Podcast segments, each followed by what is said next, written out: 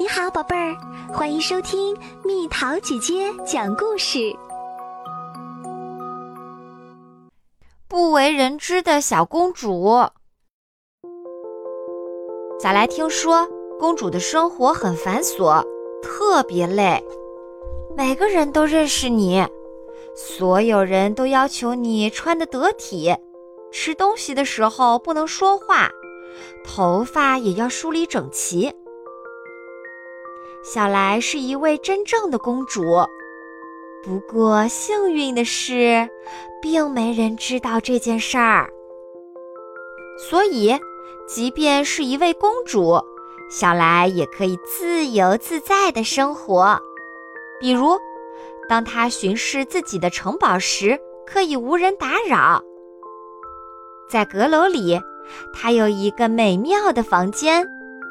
那儿有一张巨大的四柱公主床，还有一个比床还大的衣柜，里面挂着最漂亮的衣服。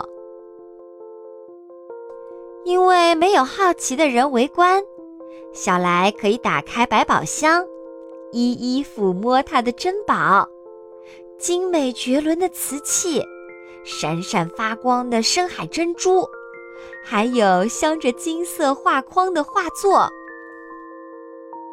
没有人注意到，作为独一无二的小莱一世陛下，他统治着一个秘密的王国，在那里，钟声为他敲响，万丈光芒为他闪耀，戴着王冠的他庄严地点头示意。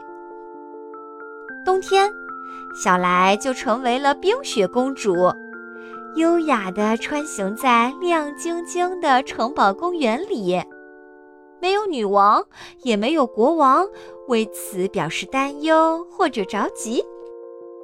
晚上，当小来戴着王冠端坐在被窝里等着听故事的时候，爸爸一点儿也不觉得奇怪。小来最喜欢听其他公主的故事。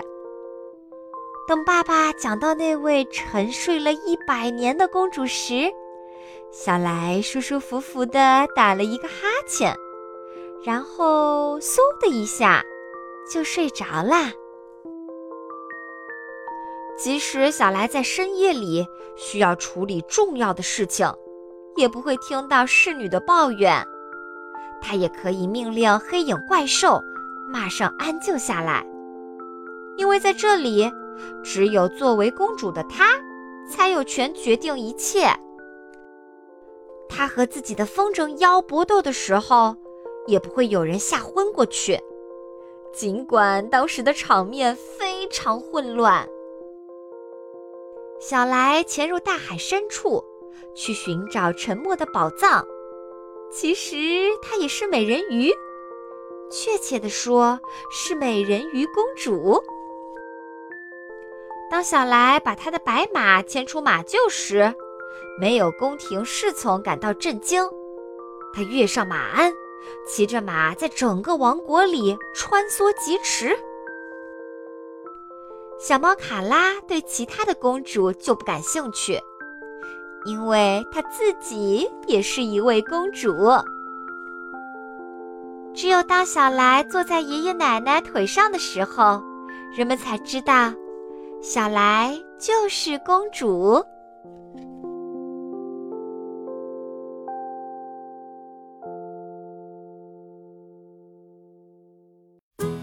好啦，小朋友们，故事讲完啦。你觉得小来是真的公主吗？你是不是也是一位公主啊？你是哪个国家的公主？作为一名公主，你觉得自己应该是什么样子的？留言告诉蜜桃姐姐吧。好了，宝贝儿，故事讲完啦。